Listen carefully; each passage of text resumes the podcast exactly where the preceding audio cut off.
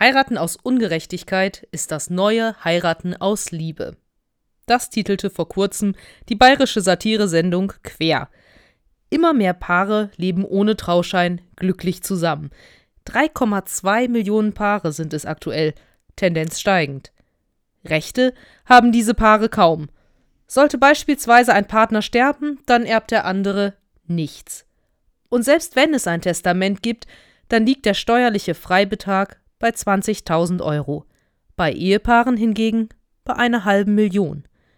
Unverheiratete Paare erhalten im Falle eines Falles keine Auskünfte von Ärzten, Banken oder Versicherungen. Lediglich eine rechtzeitig geschlossene Vorsorgevollmacht kann hier ein wenig abhelfen. Und dann zahlen unverheiratete Paare auch mehr Steuern, und es gibt keinen Anspruch auf Witwenrente für sie. Ein Heiratsantrag mit den Worten Möchtest du mit mir zusammen Steuern sparen? scheint da durchaus sinnvoll. Die Hochzeit aus Vernunft.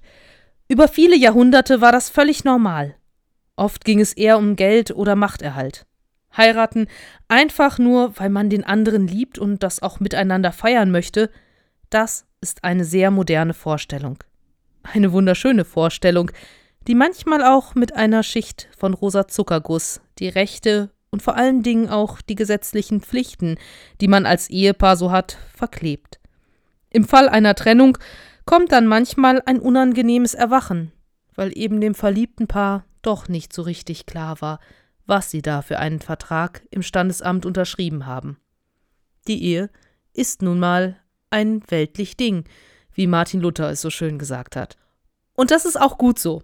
Ich finde es gut, vertraglich zu besiegeln, dass man im Falle des Falles füreinander einsteht. Am Anfang einer Beziehung ist das ja ganz selbstverständlich. Das erste Verliebtsein, Hormone, die durch den Körper jagen, Schmetterlinge im Bauch und den Wunsch, jede einzelne Minute mit dem oder der Angebeteten zu verbringen. Man bekommt gar nicht genug voneinander, verzehrt sich nach dem Partner. Alles ist einfach wunderschön. Das Leben scheint federleicht, und man kann sich gar nicht vorstellen, dass es jemals jemanden gegeben hat oder vielleicht auch noch einmal geben würde, der begehrenswerter ist als der aktuelle Partner.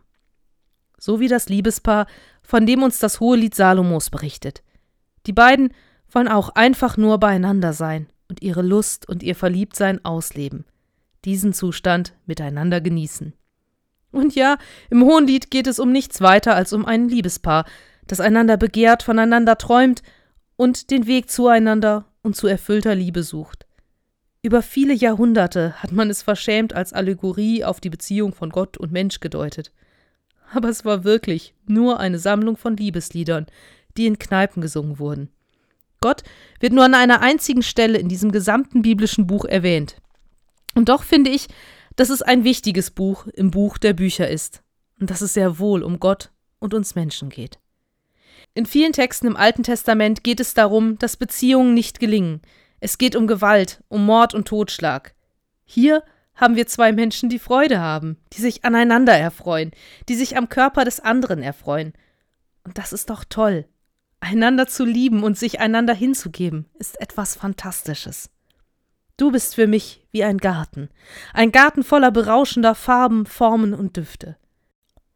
Der junge Mann im Hohenlied vergleicht seine Braut mit einem prächtigen Garten, einem Garten, an dem er sich nicht satt sehen kann, ein Platz, wo er alles hat, was er braucht, um sich selbst lebendig zu fühlen. Und die Braut antwortet ihm Komm, mein Geliebter, betritt deinen Garten, komm doch und iss seine köstlichen Früchte. Was für eine Einladung. Da bekommt sicher der ein oder andere beim Lesen rote Ohren. Lass mich deinen Garten sein.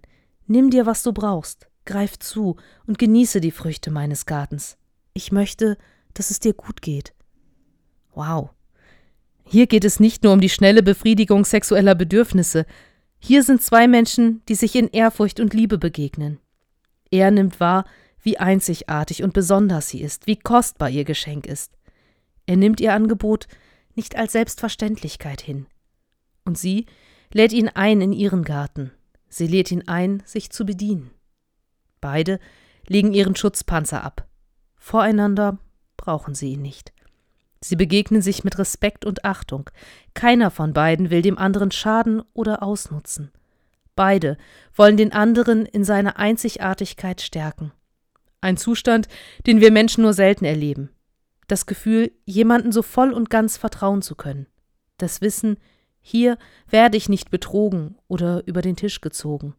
Hier kann ich ich sein, ohne ausgelacht oder sonst wie fertig gemacht zu werden.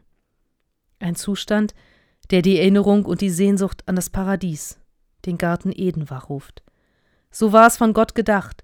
Selber schutzlos übernehmen wir Verantwortung füreinander, in der Gewissheit, selbst beschützt zu werden. Das ist Liebe. Und so schutzlos wie der Mensch im Garten Eden war, so hatte er doch einen Auftrag, den Garten und alles, was darin war, zu nutzen und zu genießen und ihn zu pflegen. Ich kann nicht nur die Früchte eines Gartens nehmen und sie essen, mich an den Blütenduft berauschen. Um lange Freude an einem Garten zu haben, muss ich ihn pflegen. Arbeit hineinstecken. Verdorrte Pflanzen müssen ausgerissen werden, Büsche und Bäume zurückgeschnitten werden. Es muss gesät, gepflanzt, gegossen werden, damit ein Garten ein Prachtstück bleiben kann. Das gilt für den Garten draußen vor dem Haus und genauso für den Garten, der wir Menschen selbst sind. Eine tragfähige, liebevolle Beziehung zu führen bedeutet, schutzlos sich gemeinsam umeinander zu kümmern und gemeinsam Energie in den Garten des jeweiligen anderen zu stecken.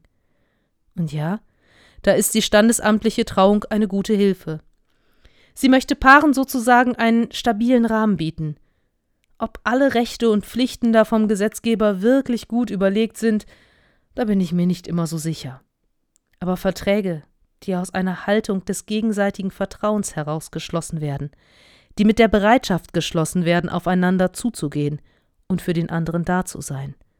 Solche Verträge erleichtern es einem auf Dauer im Auf und Ab der Zeiten gemeinsam zu bestehen. Und wenn dann noch Gott mit seinem Segen dabei ist, ja, dann kann man in jeder Beziehung ein Stück vom Garten eben erleben.